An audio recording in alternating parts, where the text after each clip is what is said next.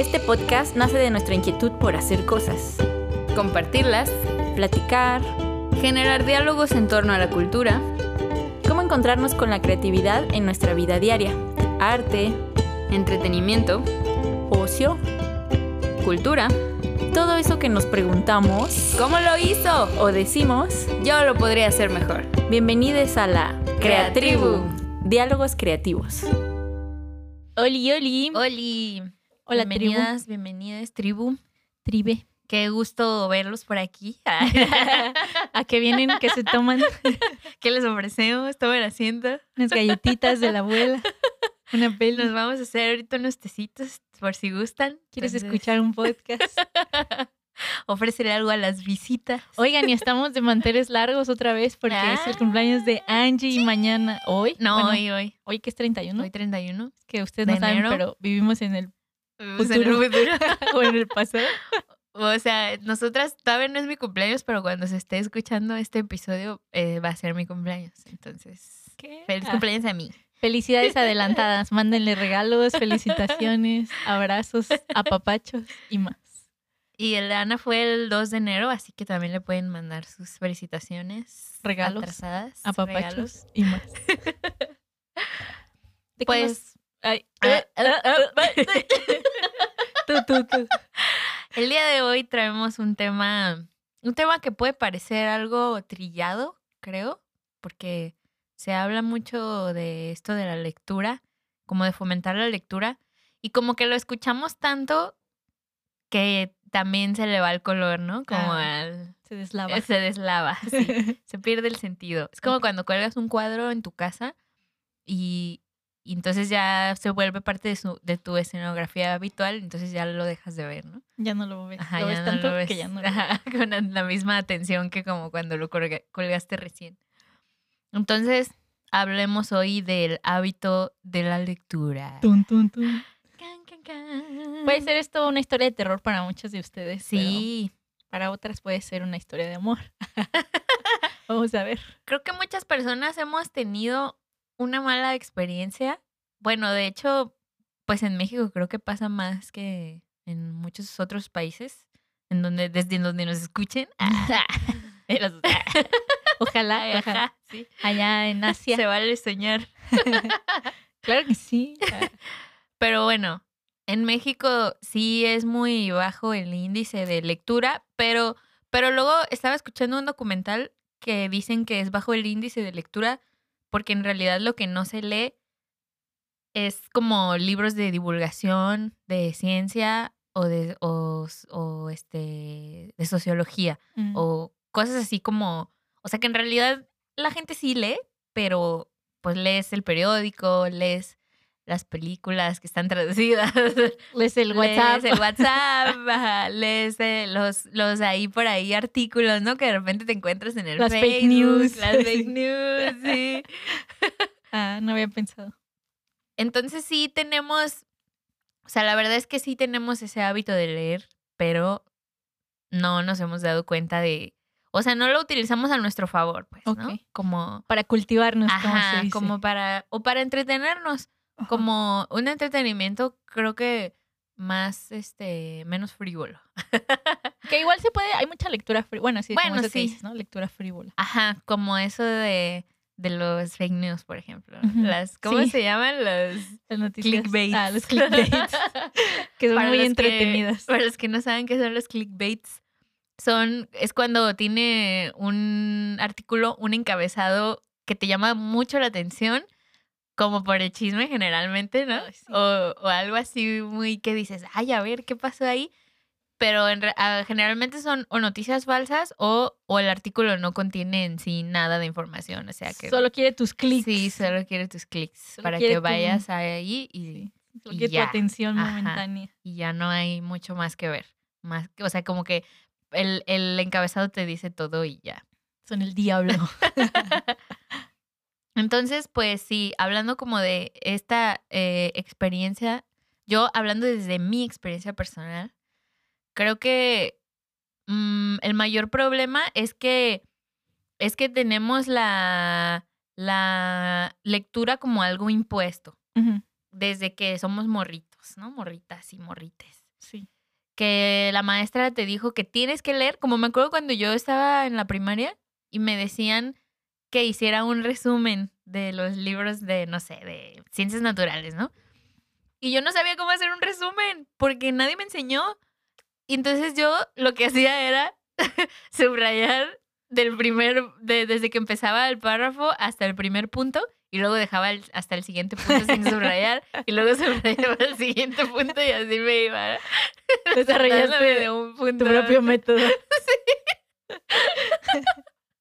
Porque en realidad no, nadie me enseñó a hacer un resumen, ¿no? O sea, yo no entendía esto de la lectura y comprensión y, y cómo rescatar los puntos principales o los más importantes, o sea, cómo discernir, ¿no? Entre qué es más importante, cómo eh, rescatar los puntos principales y, y comprender la lectura como... Y ahora, algo- fíjate que ahora que soy maestra, me he dado cuenta que hay un gran problema entre que los maestros no se comuniquen sus contenidos o que no haya como una, digo, no sé si pasa en todas las, eh, todas las áreas de educación, pero yo me he dado cuenta que sí pasa cuando armamos diplomados o talleres, que cada quien avienta sus contenidos y como que asumes que el otro va a enseñarles una Ajá, cosa que necesitan y ya van a llegar contigo listas. Y cuando te das sabiendo cuenta que lo no, que tienen que saber. ¿no? Ajá, cuando te das cuenta que no dices, ah, el otro maestro no les enseñó nada. Y así se van con esos huecos de queso hasta que terminan. Y entonces creo que también como docentes hay que responsabilizarnos de que si a alguien no le está quedando claro un contenido o que si ves en sus ejercicios que no, pues hay que repasar, ¿no? O hay que revisar sí, eso.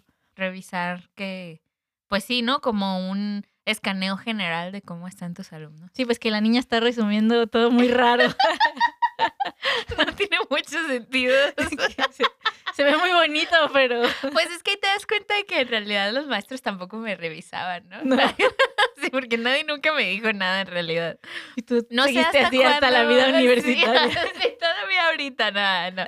No, después pues ya aprendí, pero no sé hasta cuándo lo dejé de hacer, la verdad. Yo creo que toda mi primaria lo hice. Pobrecilla. Hasta que ya empecé a entender qué era la comprensión.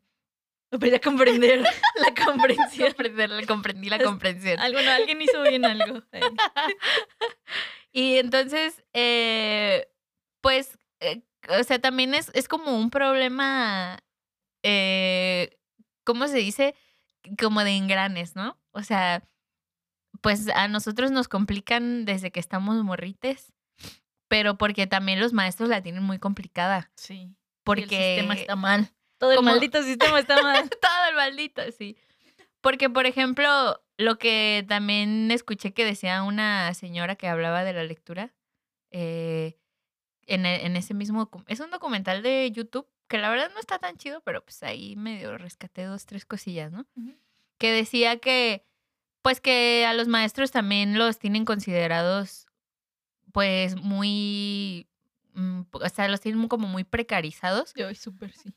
Po- y que en realidad ellos también tienen como un proyecto, o sea, que a otras personas que tienen, que trabajan bajo proyectos como los ingenieros, por ejemplo, ¿no? Los arquitectos, o sea, les están pagando por el proyecto y por todo ese trabajo que no se hace dentro de las horas que tú estás ahí presente, ¿no? O sea, dicen, pues a un ingeniero no le pagan por las horas que está ahí sentado o diciéndote, mira, este es el proyecto que te trabajé, ¿no? Sino que te, te pagan desde que tú estás en tu casa trabajando de tu proyecto.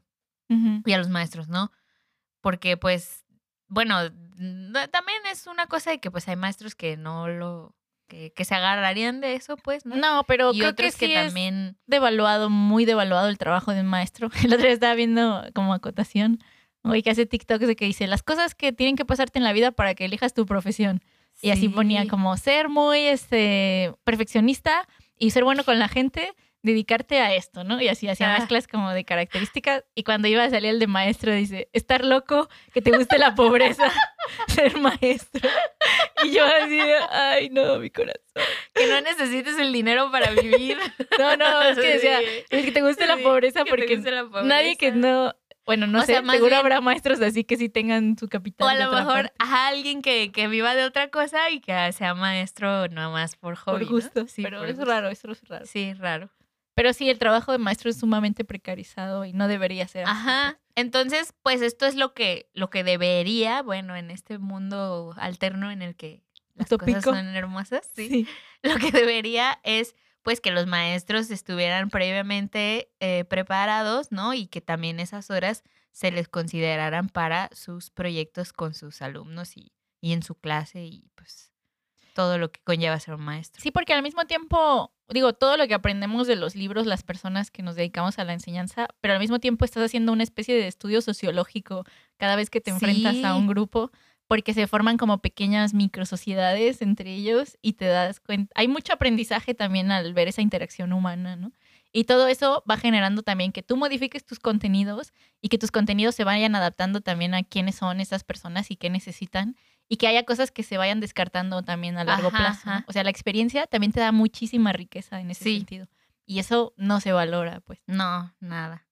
Pero bueno, ya luego, ya luego me pongo a tristear. Las quejas de lo que callamos. lo que callamos los maestros.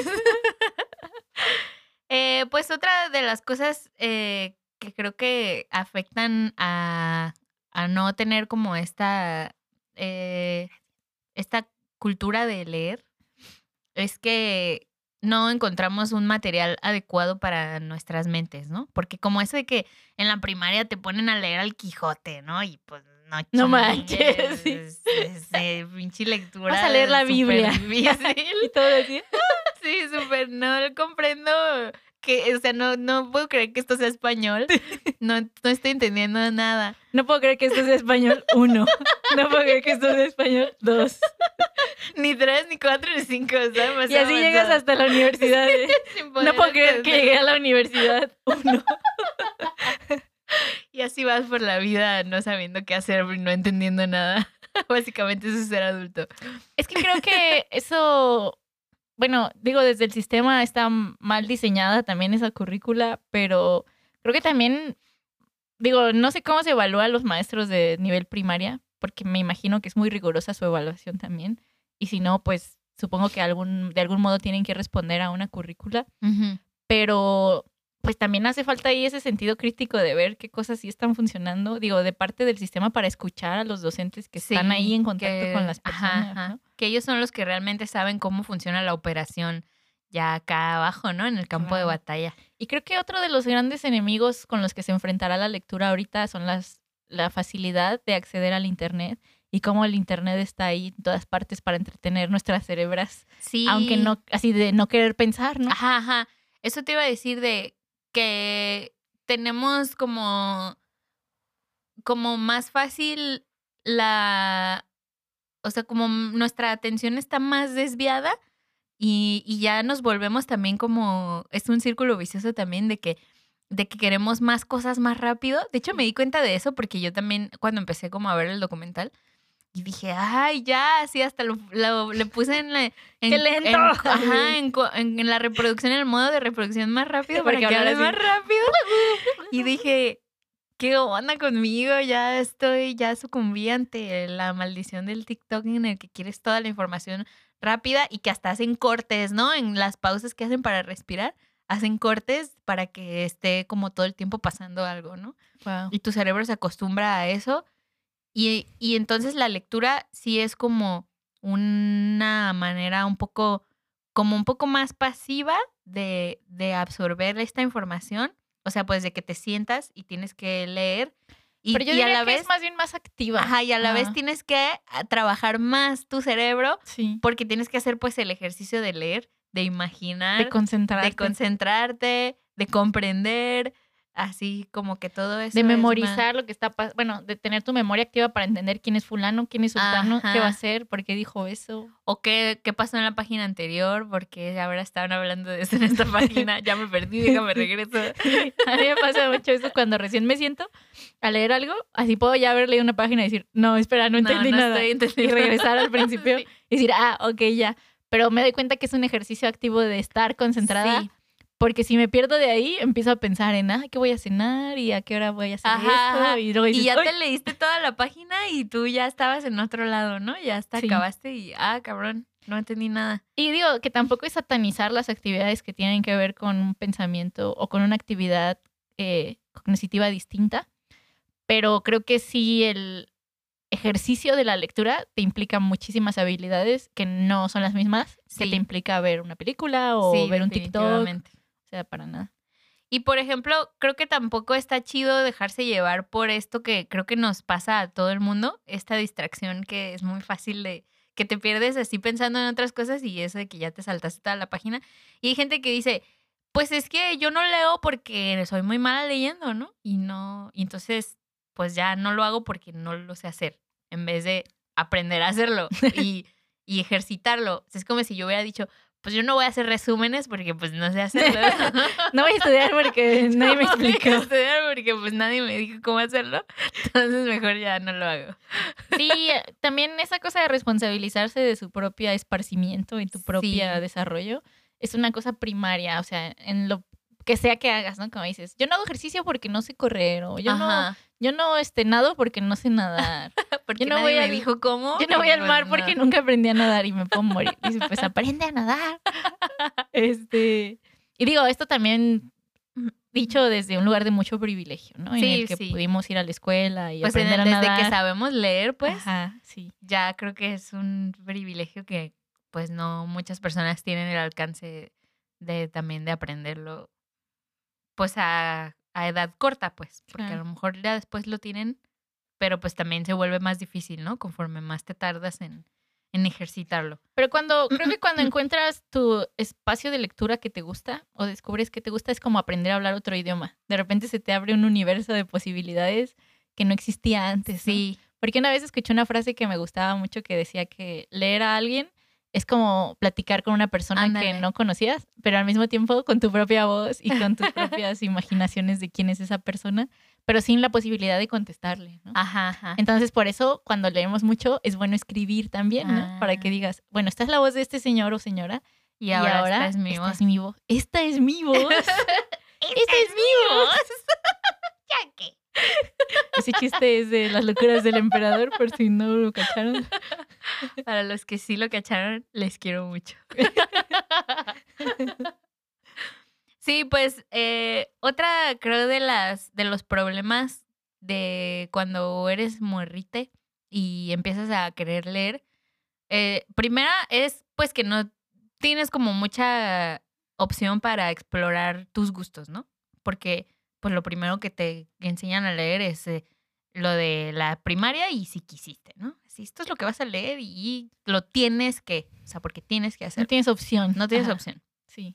Y otra es que cuando hay personas que sí desarrollan el gusto por la lectura, entonces son buleadas, ¿no? Porque son la cerebrito, porque son las ñoñas o porque son aburridas, aburridas o porque son malas a lo mejor en, en el fútbol y, y, por eso quieren, se la pasan en el recreo mejor leyendo en vez de, de este, haciendo una actividad en la que todos los demás se sienten integrados, ¿no? Yo como una persona que es una perteneciente al, al club de la timidez, de las actividades de boca. Bueno, creo que lo eras antes más, pero no, no, hay, bueno, es que soy una tímida que ejecuta o ejercita e-, eres... su extroversión. Que, que, ha aprendido a hacer, a, hacer masking.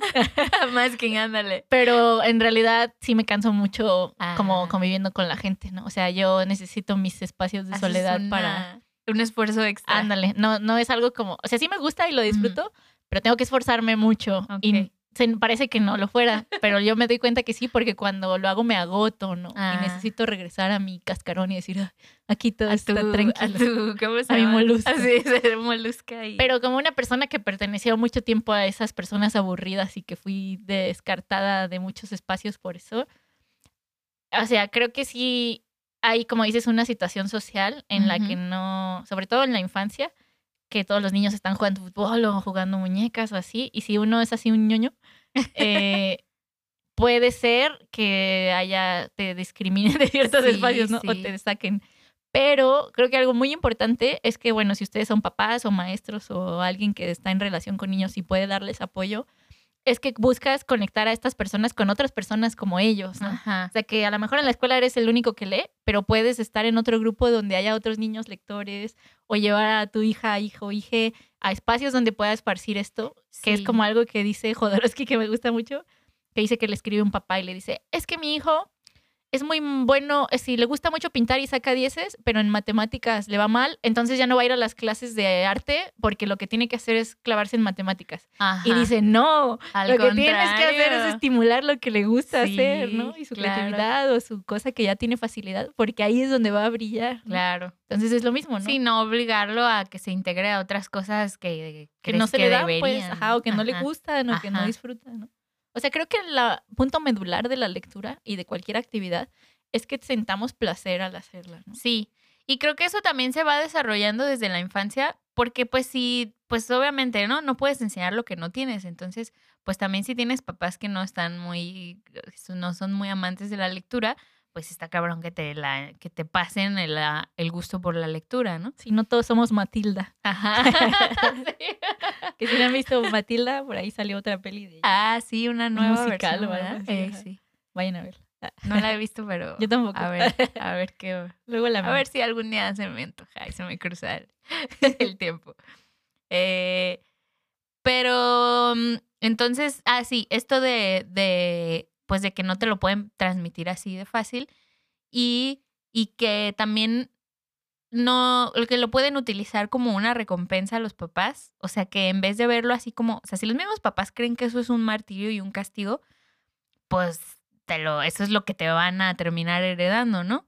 Entonces, en vez de eso, podrían utilizar como, más bien como usarlo como incentivo, ¿no? Así de que, ah, te portaste bien, o bueno, ya ves como, bueno, que creo que eso tampoco es tan buena opción de educación, es pues, pero... Conductismo. Ajá, el conductismo, pero como de verlo como una recompensa más bien, ¿no? O sea, como Sí. de, ah, es tu cumpleaños, te voy a llevar a comprarte un libro. que tú Como quieras. vi un tuit muy bonito de un papá que decía que, que su hija creía que de esconderse abajo de las sábanas a leer cuando ya era la hora de dormir era una cosa de mala conducta y se le hacía muy tierno.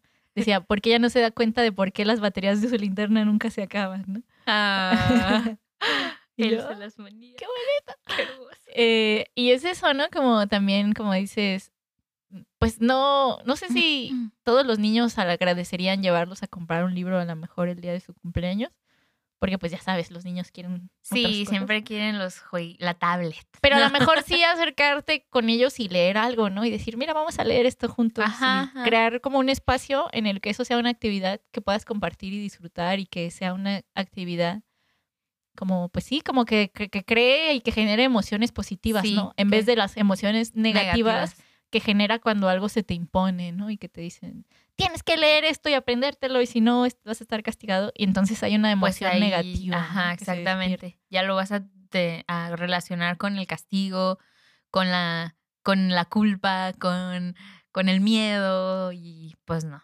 Así. Pero ¿qué pasa, Angie, si ya estamos de adultos y ya estamos echados a perder y que quiero retomar el hábito de la lectura? Entonces, ¿qué hago? ¿Qué hago conmigo? Si somos personas solteras y millennials que no quieren tener hijos y que ya destruimos nuestra infancia. que ya, ya no tenemos oportunidad de cambiar nuestras infancias y ya nos toca más bien. Que mi papá no se va a sentar a leer conmigo. Difícilmente. Que sería muy extraño que mi papá se sentara a leer conmigo a esta edad. Que ya le propuse que leamos Harry Potter y creo que sí lo va a leer. Sí le lateo, ¿verdad? Pero pues no hemos platicado de eso. entonces, a ver, a ver si sí.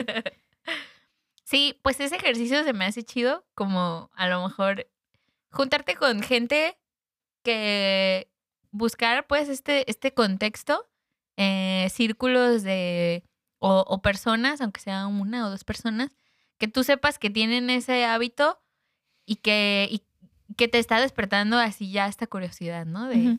Creo que es más, son más cosas buenas las que me trae la lectura que las cosas malas. O quiero cambiar mi manera de, de mi relación con la lectura, ¿no? Entonces puedes acercarte a personas que ya tengan estos hábitos y, y también como que conozcan un poco más, ¿no? Y, y que, y que, se, que te identifiques como con lo que a ti te interesa. Si, por ejemplo, si a una persona pues sabe mucho de ciencia y a ti no te late, pues creo que ese no sería tu lugar, ¿no? Esa no Ujú. sería tu persona. Entonces buscar a alguien que tam- también le gusten eh, temas parecidos a los que a ti te podrían gustar. Y creo que también es mucho eh, buscar tener como esta, esta búsqueda del autoconocimiento. Eh, darte la chance de ir experimentando, que de, bueno, de, de buscar realmente lo que las lecturas que a ti te llamen la atención. Porque luego a mí sí me gustan mucho esas lecturas de, de como de autosuperación, aunque son muy mal vistas, ¿no? Así como que hay banda, porque la- en el, el elitismo está en todos lados, ¿no? Y, y- Sí. sí. y entonces como esa campaña de que, que armaron agarrándose de la campaña de Gandhi de leer te va a enseñar que, no sé, ¿no? No ¿Cuál seas campaña? una ¿De qué? Que esa de Gandhi en la que Ah, leer te ayudará a no ser un pendejo, ¿no? Y cosas así. ¿no? Leer te va a enseñar que el pobre es pobre porque quiere. Y así como que ya lo agarraban para cualquier mensada. Entonces, pues yo creo que no. O sea, el libro que, el mejor, eh, como eso que te dijo a ti un, un, o a quién le dijo, no me acuerdo alguien que nos dijo de un, un este, eh, de esos que saben de vinos, Ah, un sí. sommelier. A mí me dijo. Ah, que te dijo, el mejor vino es el que a ti te guste. O sea, Sí. nada de esas, esas al- altanerías, ¿no? De, ay, yo la uva de tal y de la altura Y de el más tal, caro, Y con, ajá, y más con el más caro y el más acá. Pues no, la verdad es que eh, los, en los gustos se rompen géneros, así ya, dicho de señora. De señora para el mundo.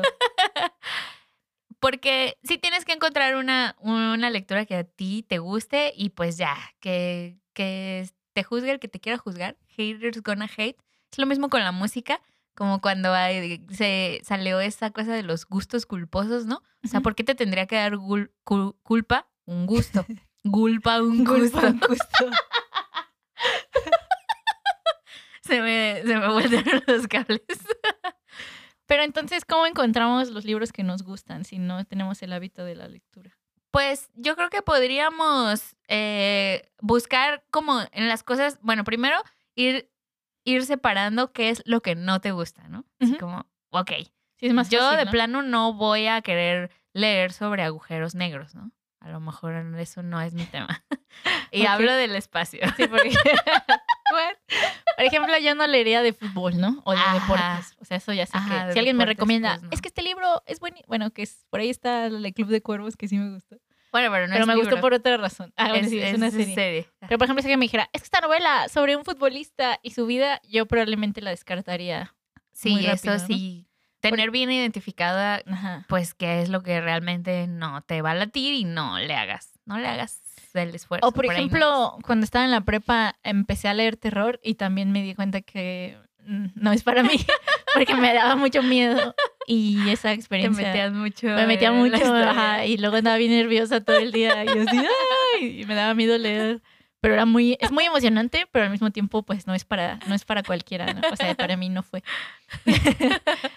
pero las aventuras sí me gustan ¿no? me gustan las cosas Sí. futuristas así. Como yo antes pensaba también que como que leer, que cuando leyera tenía que ser algo de lo que, de lo que la gente dijera, ah, no manches, estás leyendo sobre eso, qué chido, ¿no? Así como que tenía que ser un tema que a huevo me dejara una enseñanza o un como, eh, no sé, como algo de filosofía, de, de psicología, de así, de que algo que realmente fuera como validado, ¿no? Ajá. Y luego después empecé a ver que tenía otros amigos que por ahí algunos leían también y, y que leían novelas, ¿no? Y yo dije, ah, cabrón, porque a mí nunca me ha llamado, o sea, como porque yo nunca me di la chance también de leer novelas, ¿no? O leer cuentos o, o cosas así que realmente, pues que te entretienen en ese momento, que te metes en la historia, que, que te dejan otro tipo de cosas y pues que también es muy válido, ¿no? Leer así, pues lo que, lo que a ti te entretenga, pues. ¿Y Em, cómo fue que diste ese giro pues así que? Así con amigos, porque yo veía como otros amigos que leían esas cosas y que me recomendaban. Y yo así de... ¿Pero qué leíste Pues no primero? sé, me acuerdo que leí el de uno de este Mario Benedetti, el de la tregua, tregua que por cierto es muy trágico. Ah, no lo leí. ¿No lo has leído? Pues sí, pero está chido, pues, o sea, sí me atrapó en el momento. ¿Es una novela? Es una novela, tal vez en este momento ya le encontraría algunos tintes medio no tan feministas. Misóginos. sí. sí, seguro. Pero pues en ese momento lo disfruté y sí dije, ah, está chido. No sé, a lo mejor ya leyéndolo en este momento de mi vida, tal vez ya no me guste tanto. Igual juzguenlo ustedes mismos, léanlo si les interesa pues sí, es una historia de un señor que ya está en su, ya está retirado y creo que se muere su esposa. Entonces él como que está viviendo en un, eh, pues como ya en una melancolía, en una, como ya esperando el fin, ¿no? Como ya en una resignación.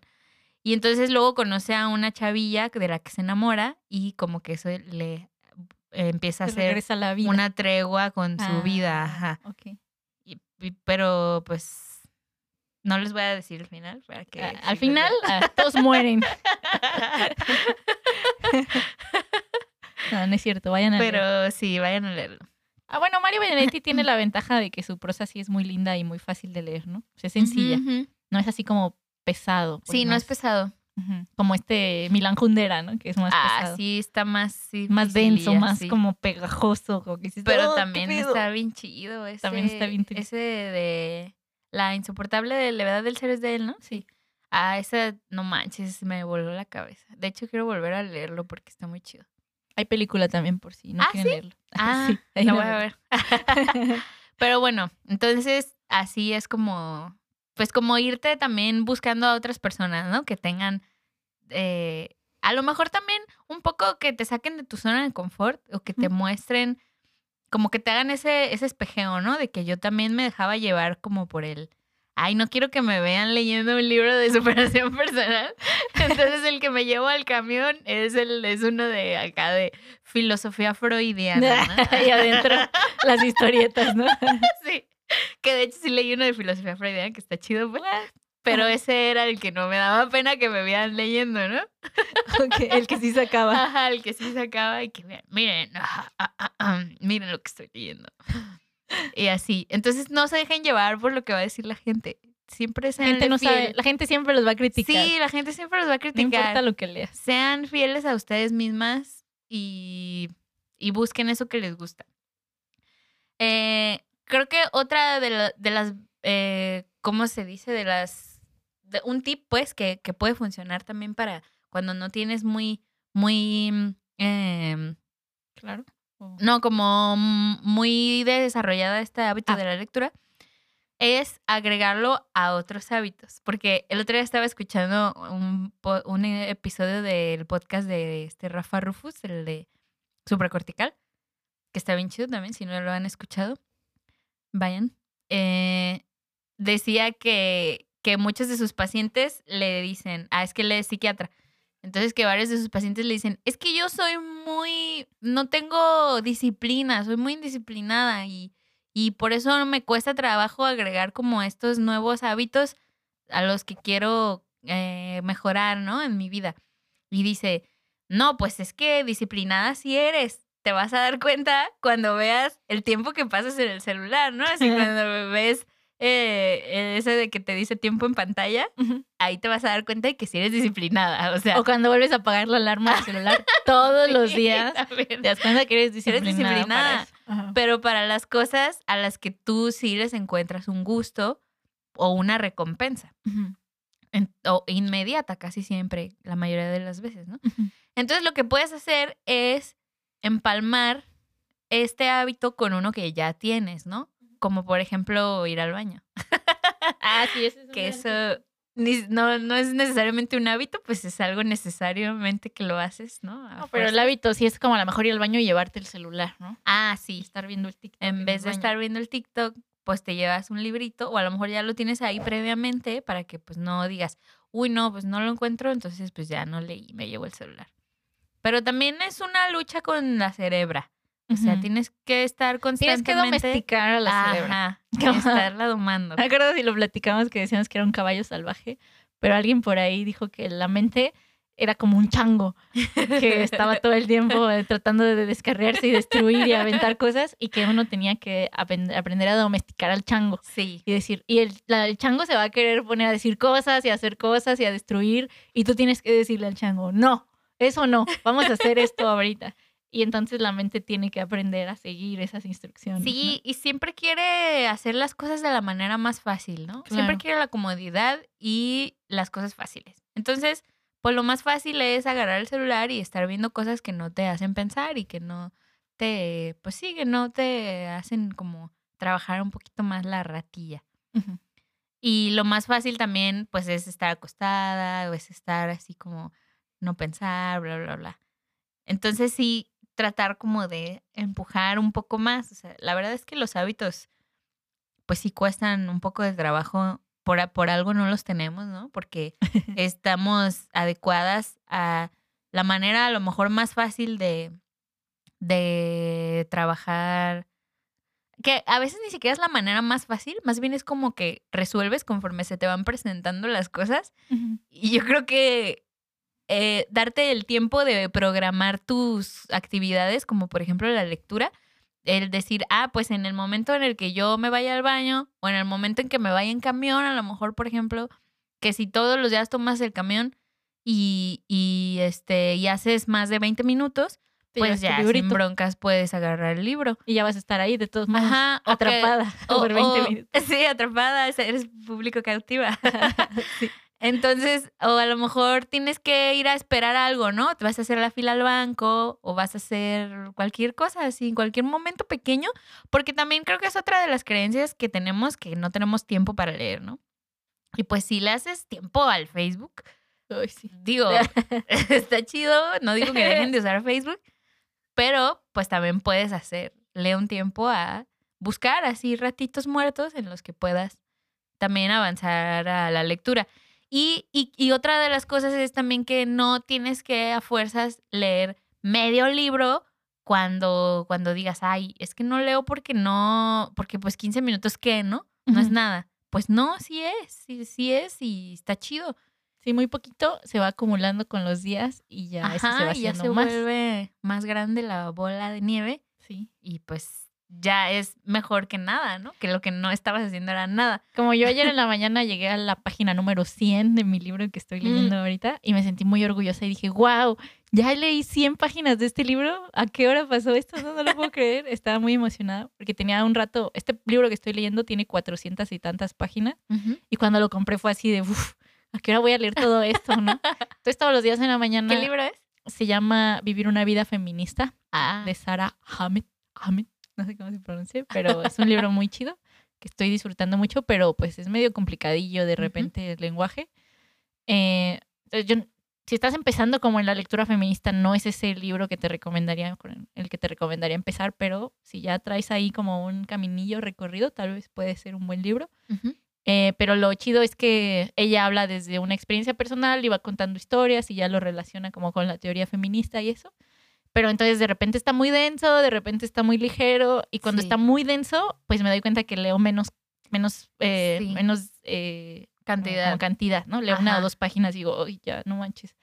Y cuando se va más ligerito, pues me aviento hasta 10, 15 páginas en una sentada. Puedes avanzar más fácil. Pero de repente sí leo muy poquito, ¿no? Y digo, ay, hoy casi no, casi no avancé nada. Pero hoy que llegué, ayer que llegué a 100 páginas, dije, ¡Ah, qué increíble. Hacía mucho que no llegaba a la página 100 de un libro tan complicado. Bueno, no complicado, pero tan denso. Pero así de gordo, ¿no? Porque también eso nos, de repente eso nos... Sí, nos, nos espanta. Nos espanta, ajá. Y otra de las cosas que quería mencionar también, que creo que es importante encontrarle el gusto al proceso también. Sí. Y no necesariamente como a llegar al final, ¿no? Como que tú dices, ay, ¿en qué momento voy a leer 400 páginas? Pues no se trata como de que las leas las 400 ajá, de leerlas las 400 ya, sino de que pues todavía tienes mucho por delante, ¿no? De que tienes para rato, pues. Y, y no, es, no es una carrera y no es, y es como que te puedes detener en el momento o sea, por ejemplo, a mí, yo estaba leyendo también un, libro que, el, bueno, el libro que estoy leyendo ahorita, que es como de, este, de, ¿cómo se llama? como de ser más productivo y así. Se llama Productividad, Alegría y o algo así. Bueno, no me acuerdo del título ahorita, pero, pero entonces leí una página que como que dije, a ver, espérate un poquito, deja, deja como que integro esto, lo, lo, lo, lo desmenuzo, lo decanto y, y pienso cómo lo puedo aplicar en mi vida. O sea, y nada más leí una sola página o dos páginas eran. Y dije, ya no necesito avanzar más ahorita porque quiero quedarme con esto. Quiero así digerirlo. Digerirlo, ajá, y ver cómo lo puedo aplicar.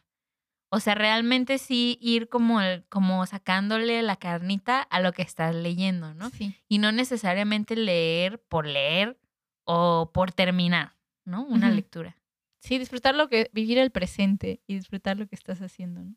Sí, justo ese era otro de los puntos que quería abordar, que se me hace muy chida la lectura, como verlo como una, un tipo de meditación, porque sí es ejercitar el estar en el presente y el estar contigo misma. Estás como, es un momento que te das para ti y el hecho de centrar tu atención, de estar contigo, de estar enfocada y de, y de tener esta paciencia para estar sentada eh, y, y, este, y solamente teniendo un libro en tus manos, pues, o sea que hay mucha gente que, que ni siquiera eso puede soportar, ¿no? Que necesitan estar en movimiento o necesitan sentir que están haciendo algo productivo para sentir que su día rindió, ¿no? Yo para la gente que no se puede estar quieta mucho tiempo, lo que recomiendo son los audiolibros. Que digo, yo no sé si es hacer trampa, porque he tenido ese debate conmigo misma y se lo pregunto seguido a la gente y todos me dicen que sí es hacer trampa. Pero yo les digo, ok, si yo ya escuché tres audiolibros, cuenta como que leí tres libros, así, y me dicen, Ajá. no. Y yo digo, ¿pero por qué? ¿Pero por qué? Me dicen, ¿por qué no te sentaste a leerlo y reflexionaste? Y digo, pero sí lo Sí, lo escuché y le escuchas y puse lo atención y lo... O sea, es Y lo diferente imaginas el proceso también y... es más rápido, en teoría. Sí. Bueno, no tanto, porque a veces hay unos que se avientan varias horas. Pero bueno, es algo que yo puedo estar haciendo mientras estoy Haces haciendo una actividad cosa. con mis manos que necesita pues otro tipo de atención, pero mi mente está así como papaloteando y digo, ah, pues un audiolibro mientras. Ajá. Y pues no sé, ahí les dejo la pregunta si es trampa o no. Pero digo, si tú eres una persona que dice, es que no me puedo sentar durante 20 minutos sin hacer nada leyendo porque me desespero, me aburro, no sé, me, me entumo. Ajá. Entonces, el audiolibro es para ti. Y hay muchísimos audiolibros en Spotify sí, gratuitos. gratis. Y Ajá. en YouTube también. Sí, en YouTube hay muchos también.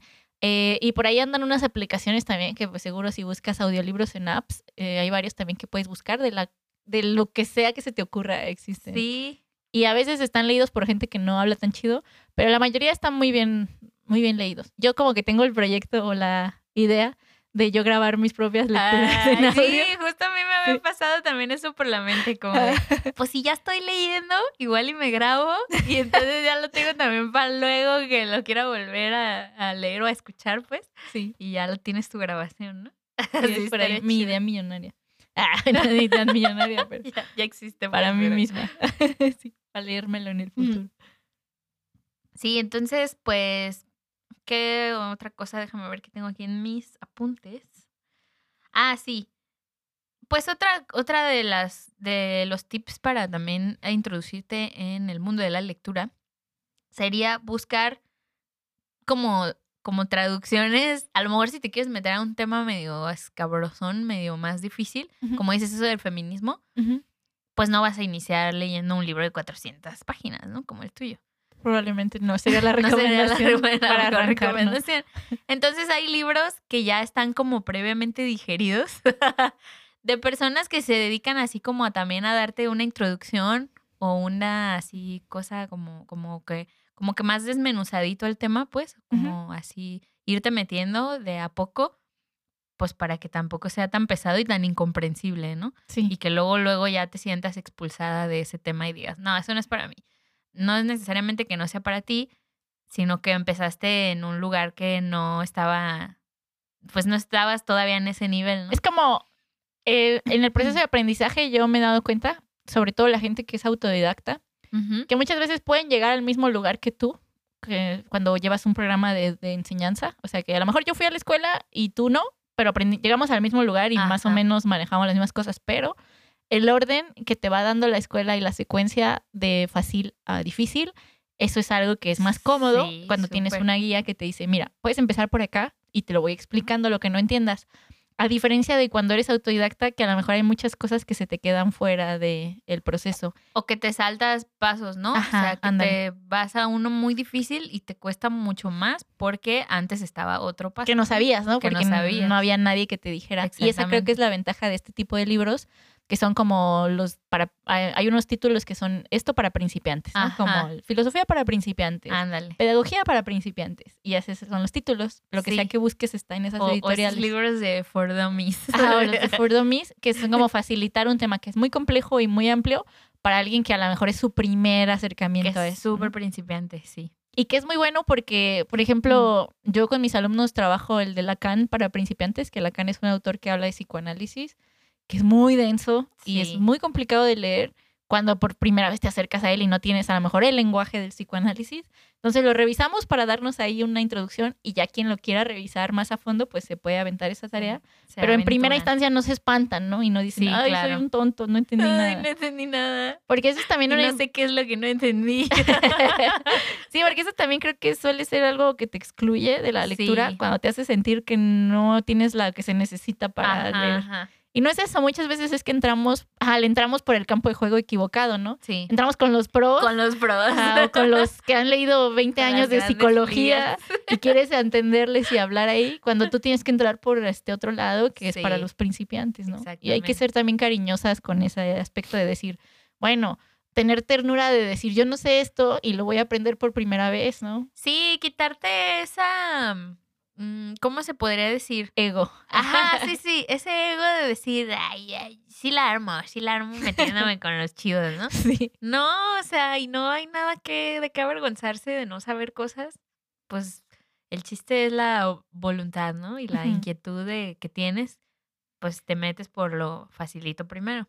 Ándale. Como perseguir tus curiosidades desde un lugar de, de apapacho, ¿no? Decir, Sí. "Ay, pues a ver si esto me gusta. Este, otro de los tips para mejorar nuestra experiencia leyendo sería eh, buscar, ah, sí, ya lo dije, buscar las traducciones ligeras. A, a construir un, ah, no, sincronizar los temas de acuerdo como a tu mood del día. Como Ah, eso sí. que decías de que, de que, de que no vas a leer una lectura, bueno, valga la redundancia. no vas a estar con una lectura como súper atrapante o súper, o que te traiga la mente así como al mil, pues justo antes de dormirte, ¿no? Porque pues ahí ya vas a estar como, oye, déjame leer otra paginita más. O, Voy a o- o sacrificar mis te- sueños. sí. o te, o te, te tratas de dormir y no puedes porque traes así como la pila de, de pensar lo que estabas leyendo, ¿no? Ujú.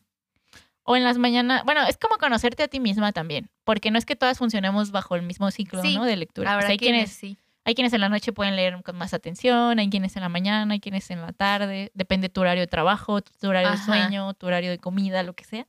Y yo he encontrado mi propio ciclo de lectura que me funciona, así como a las horas que puedo leer, a las horas que tengo más atención, pero esto funciona a prueba y error. Sí. O sea, como de repente me aviento a intentar esto en la noche y vi que no funcionó y que no dormí bien varios días y digo, no, esto tiene que, tengo que voltear esto para otro lado. Ajá. Y no es que a la primera te vaya a salir y a la primera vayas a, a resolver cómo es tu, sí, cómo, cómo se ¿Cómo te facilita más. de- ajá. Ajá, o lo mismo con qué lecturas te vas a encontrar, Sí. qué autoras, eh, autores o lo que sea que te vayas a buscar.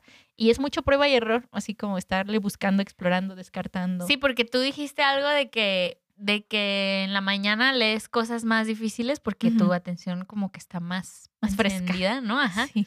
Pero a mí como que no me pasa así. Yo yo siento que en la mañana estoy como así como apenas agarrando el pedo. Sí. Y por eso dejé de hacer ejercicio en las mañanas porque dije, creo que es algo como súper extenuante para mi cuerpo el, el que apenas, o sea, acabo de pasar ocho horas casi inmóvil, ¿no? Este, acostada, como para pararme y ya meterle al mil por hora al cuerpo, ¿no? Entonces dije, creo que esto no está siendo muy amigable para mí, para mí. ¿no? Ujú. Habrá personas que les late, que traen mucha pila eh, a las 6 de la mañana, ¿no? Y ya se van al gym o a nadar o a etcétera. Entonces yo, no, yo digo, a mí me gusta como ir agarrando así como ir calentando motores para ir ya en pico hacia arriba, ¿no? Entonces mi rutina de mañana es como un poco más tranquila y yo no elegiría una, una Lectura. lectura muy pesada para las mañanas, por ejemplo. Ok. A lo mejor ni siquiera leería en las mañanas, precisamente porque estoy como medio aletargada. Prefiero, andas prefiero más bien, yo más bien leo en las noches, como que eso me baja un poco el ritmo Ah, y ya me preparo para dormir. Muy bien. Entonces sí, otra vez, conócete a ti misma. Sí, lo que te funcione. La verdad es que no hay fórmula. Eh, y pues el último sería como eh, buscar hacer también como, como tu catálogo de, de autores o de, y de autoras para, para irte conociendo también tus gustos y que digas, ah, pues si tal autora me gustó, entonces puedo buscar leer otra cosa de ella. O a lo mejor esa eh, es como la canción de Creep de Radiohead que, que, que, si escuchas esa canción en realidad no tiene nada que ver con lo que es Radiohead y dices, no, pues o sea, si te gustó Radiohead por Creep, entonces no te gusta Radiohead. Mm, mejor vete a otro lado. Pero bueno, eso lo descubres. sí, eso lo descubres a través de la experiencia. más cosas o leyendo más cosas, ¿no? Además, leer un autor es como, como dicen, como el mundo de la marihuana. Lees uno y ya te lleva cosas más densas. Entonces, yo, eh, no sé, como en mi experiencia de mi vida, mi vida de lectora, le entré como con cosillas muy densas, creo, al principio, y eso me espantó, y luego me fui a la ligereza. Y luego ya dije, ah, esto ya está muy fácil para mí, ya quiero otra cosa más compleja, ¿no? Y ahí le vas entrando hasta que llegas a lo denso, denso, denso, que ahorita ya voy ahí en los filósofos y digo, uff, esto ya está muy pesado, ya estoy adicta. Pero es un proceso, pues, que creo que se va desarrollando. Le va subiendo de nivel y de complejidad, porque de repente hay un lenguaje que no tienes en algún momento y que si hay filósofos o historiadores o psicólogos o lo que sea que lean, que te está manejando unas palabrotas que dices, ay, güey, no estoy entendiendo nada. Y una recomendación. una sola frase, ¿no? Una sola frase no la entiendes. No entiendo nada. Una recomendación extra que yo haría acá es tener una pequeña libreta o algo para anotar las cosas que se te quedaron ahí como en duda y después ah, buscarlas o irlas buscando en ese mismo momento.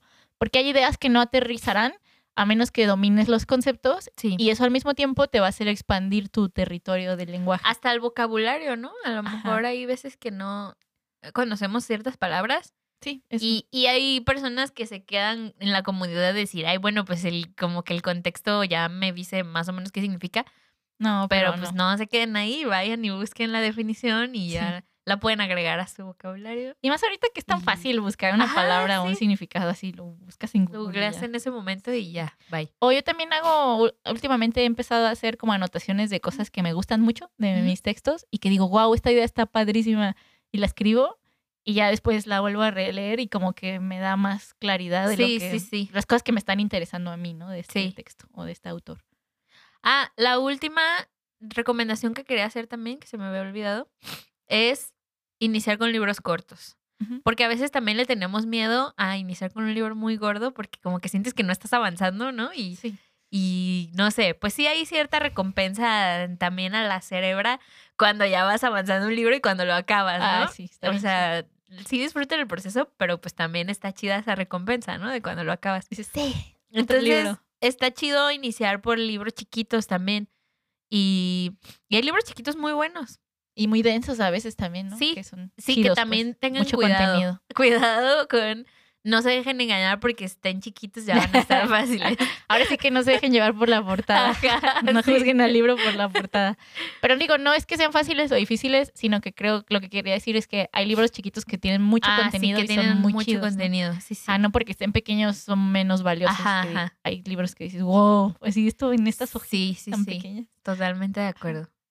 Yo, el, un libro que leí en mi, en una clase de bibliotecología, que ah, eh, justamente esa clase también me hizo como perder ciertos estigmas que tenía de la lectura, que te das cuenta de que en realidad sí se puede, o sea, como de que cuando quieres puedes, así, no hay, no hay peros.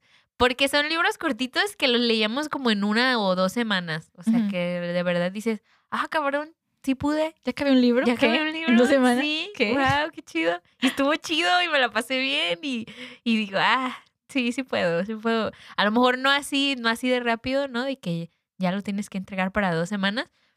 Pero sabes que sí puedes ir metiendo esa, ese hábito de lectura en ciertos momentos de tu día. Entonces, un libro que leí ahí se llama El Contrabajo de Patrick Suskin, que es el, mm. es el mismo de la del perfume. Y está muy chido. De hecho, creo que ese fue su primer, su primer libro. Está medio existencial, No se dejen llevar, no se trata de música del todo. Sí. Y sí, está cortito y existencial chido. O sea, también... Una ahí como, se dice como reflexión breve, pero profunda. Ajá, ajá, Ajá. como que sí te deja pensando. Porque luego ahí como hace como la comparativa de, de que dependiendo del instrumento que eliges es como un poco tu personalidad, ¿no? Y entonces como que él decía que el contrabajo en realidad no tiene, no tiene nada de musical, ¿no? Es mucho de fuerza y de como de rudeza y así.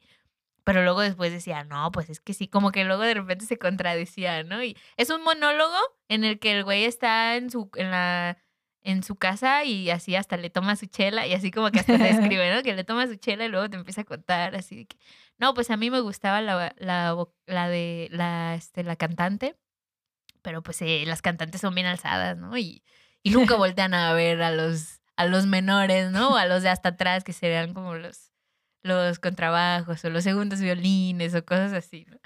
Y así está cagado, está muy entretenido y está así profundo. Eh, otra de las recomendaciones sería la del Principito, que creo que también es como que de repente ahorita se puso muy de moda, bueno, ah, todavía sigue, ¿no? Como muy de moda. Eh, sí, Como fue un, poco, fue un poco como la figura de Frida Kahlo, que la empezaron como a mercantilizar bien mucho, duro, ¿sí? El Principito, pues yo no sé si toda la gente que le gusta el Principito lo haya leído en realidad y le hayan Probablemente no. encontrado como tal la carnita. Porque pues está muy tierno, ¿no? La imagen y todo, pero tiene mucho contenido. Luego por ahí en mucho. internet hay frases que ni aparecen en el libro, que andan ahí rotando. Entonces sí, Ah, es mira, justo importante. me estoy tomando mi tecito en mi taza del Principito A porque Angélica le gusta mucho. Yo era súper fan. De repente como que me, me tripea cuando las cosas se ponen de moda y ya todo el mundo las usa. Como que tiendo a alejarme un poco de... de... Yo no me siento única. y Ajá, sí. no me siento única y detergente. Pero no, a mí genuinamente sí me gusta mucho El Principito y tiene mucha... Y además mucho de dónde agarrar. tiene dibujitos, lo cual puede ser una Ajá, ventaja eso para... te facilita un poco más facilite. la lectura, sí. Y es como un cuento, ¿no? Bueno, sí, como un cuento lar- largo para hacer un cuento tal vez de Ajá. noche, pero corto para hacer un libro. Sí, Y es muy lindo, te deja una experiencia muy bonita cuando terminas de leer. El sí, también está como muy emotivo. Sí, es una buena Llegador. recomendación. Eh, si nunca lo han leído, es una buena visita para como retomar lectura. Ajá. Y si están pasando en un momento también así como medio de tristeza, también creo que es una buena Sí, lectura. Como, de que te abraza. Ah. Ándale, esa papachante. Sí. sí, sí. Otro libro que leí, eh, que también está cortito, es el de Quetzalcoatl, de José López Portillo, así es, el Ujú. expresidente. Ah, Eh, está bien chido, es como también como una novela. Y habla de, de, pues, de Quetzalcoatl, nuestro señor. y está, también está como muy descriptivo y realmente, o sea, yo podía ver, ¿no? Cuando decían, no, pues que el señor era un señor largo y, y muy flaco y rubio que llegó a las costas. Y realmente yo podía verlo así, yo podía Llegando a las cosas. ver- verlo y sentirme ahí en la playa y viendo y cómo los niños eran los primeros que empezaron ahí a, a verlo y a- lo picaban con, con palos y, y entonces una persona lo rescata y porque todos eran como, ay, el demonio. Y entonces una persona lo rescata y lo lleva a una cuevita, lo tenía ahí escondido dándole de comer. Y entonces él ya empieza como a, ahí a hacer su, su, pues su ejercicio del Mesías, ¿no? Y está muy chido, también está cortito y muy entretenido. Se los No recomiendo. les vamos a decir qué pasa después. No les voy a a buscarlo. al final. Eh, Tú habías recomendado también el de las batallas en el desierto, ¿no? Ah, lo tengo sí. aquí, pero la verdad es que yo no lo he leído, entonces no me sentiría con el derecho de, de de recomendarlo. recomendarlo. Las batallas en el desierto es una novela corta, o un- sí, como una novelita de José Emilio Pacheco, que ganó por ahí varios premios ese autor, eh, y hay una canción de Café Tacuba ah, sí, que cierto. habla de, este, de esta historia, y hay una película también. Ah, sí. Sí, la Ah, película no. no la he visto, eh, el libro lo leí, y lo leí muy rápido, lo leí en un solo día, este, porque me Sí, gustó está mucho. súper cortito Es también. muy corto, pero Ujú. también es muy, es como estar leyendo la novela, así, la novela de la tele, estarla leyendo. Entonces es muy entretenido y pues es un romance ahí entre un niño que se enamora de su maestra y entonces pues vives toda la experiencia de la pubertad enamorado de alguien que no te va a corresponder, ¿no? Ajá. Eh, y por eso pues es Carlos que se enamora de su maestra Mariana, Ajá. como dice la canción. Es, Oye, es una gran lectura. Y sobre todo si ustedes se enamoraron de algún maestro en alguna etapa de su vida. A mí no me pasó. Hay una experiencia ahí como de tragicomedia. Eh, entonces sí, es un gran, gran texto. También me gusta mucho. Pues estas han sido nuestras recomendaciones. No, no de te hoy. falta el de Virginia Woolf que ibas a Ah, sí, es cierto, el spoiler del episodio pasado. que hice yo. Perdón, ya me estaba yendo. Eh, es el de la un cuarto Una habitación a propia. una habitación. Ajá, una habitación propia de Virginia Woolf es un texto que son, bueno, son como pequeños ensayos. Creo que son como seis capítulos en total en el que Virginia Woolf reflexiona sobre la experiencia de ser una mujer artista ¿no? Y de lo que se necesita para crear algo siendo una mujer en un mundo dominado por los hombres. Hombres. Eh, entonces es una reflexión súper, súper interesante desde, pues sí, los feminismos, este, pues, Los primeros, blancos, ¿no? ¿no? Bueno, sí. Eh, pero muy, muy interesante si están interesadas en temas de género, es un gran tema. Y, Y es un libro súper ligero. Y también está en audiolibro, por ahí anda en YouTube, eh, ahí, por si su versión es mejor como escuchada que leída, Ujú. pues también lo pueden buscar. Ese también lo acabamos de leer recientemente en una clase y bueno, yo lo disfruté mucho. Y bueno, hay muchísimos libros cortos Sí, ¿no? muchísimos. que podríamos recomendar y pasarnos aquí todo otra hora. Sí, hay otro que no, nomás no me puedo acordar de, ni del autor ni del título que hace rato le estaba diciendo a Ana afuera, afuera de la grabación. que a ver si alguien sabe, pero es, se trata de una niña que es un- está en una familia que tiene como muy bajos recursos y entonces nada más les alcanzaba para que una sola persona de, de la familia fuera al cine cuando recién empezó el cine, ¿no? Ahí en su, eh, cerca de su comunidad. Y entonces la niña iba al cine y luego volvía y les contaba a toda la familia de que se había tratado la película, pero como que con tal detalle que pues la familia, o sea, por- precisamente por eso la mandaban a ella, ¿no? Para, porque ella lo contaba bien chido. Y entonces se vuelve tan popular que después ya toda la gente de toda la comunidad ahí, de todos los los alrededores, se juntaban también para que la niña les contara así de películas y cosas así. Eh, ese, ese libro también es muy cortito y está bonito, pero les debo, perdónenme, les debo el título y el autor. ¿Sabes si cuál también? sabe. Creo que es corto. La crónica de una muerte anunciada de Gabriel García Ah, Márquez. sí, cierto. También es un Sí, libro también corto y muy corto. noveloso, que Sí, es muy está- entretenido. Está muy chistoso, como súper exagerado, así la descripción de, de la muerte. Así, Porque pero- empieza diciendo que mataron a alguien y pues Ajá. esa es como la primera parte. Y dices, bueno, ¿a quién así mataron no hay, por no hay spoilers, es así empieza. Sí, la primera parte. Sí. Y entonces eso ya te engancha y es así como de, a ver, a ver, a ver, Sí, pero ¿qué, a ver? ¿qué pasa Y ya aquí? se va como para atrás, ¿no? Ajá, Después. ajá. Entonces también Es como esa peli de, de este director que hace eso, ¿no? De que empieza con el final y luego va adelante y así como que va saltando, da saltos de, de tiempo. pues, ¿Cómo se muchos, llama Muchos ese? directores hacen eso. No. Bueno, Ajá. sí, ya es como un estilo, ¿no? Ajá, sí. Pero bueno, Bueno, pues pues, sí. vayan a buscar lo que sea que se les cruce para leer. Hay grandes autores. Eh, la verdad es que a Cuentos cortos. se nos han presentado como ciertas autoras, autores. Pero pues creo que es bueno empezar por un género o buscar una cosa que te llame la atención. Sí, algo a que lo te mejor como dices, cómics, este... Pues sí, Cuentos para cuentos, niños. Ajá, Lean para Harry Potter. Harry Potter es increíble. A veces las versiones para niños también como de cosas más heavy, pues están chidas, ¿no? Porque te lo dan así también como más, más, este, digeridito. Y la verdad es que todas somos niñas que solamente Sí, están más. pretendemos crecieron más. Son más altas, pero tenemos un corazón de Ali- niña. Alimenten a su niña interior también. Sí, muy bien. Muy bonito. Pues esto ha sido todo. Esperemos que fomenten un poco más su hábito de la lectura. Ese sería el creative de hoy. Pero también el hábito de la escucha para que escuchen más de nuestra Sí. nueva temporada. Y escríbanos, eh, fomenten su hábito de la escritura en Instagram. En Instagram y en Facebook. Estamos como creatribu-podcast. En Facebook también estamos como Creatribu-podcast. En Twitter estamos como creatribu-pcast. En Instagram yo estoy como Angie Suavicrema. Y yo estoy como a todas horas Ana. Y muchas gracias, tribu, por creer. Ahora vayan a leer. Ah.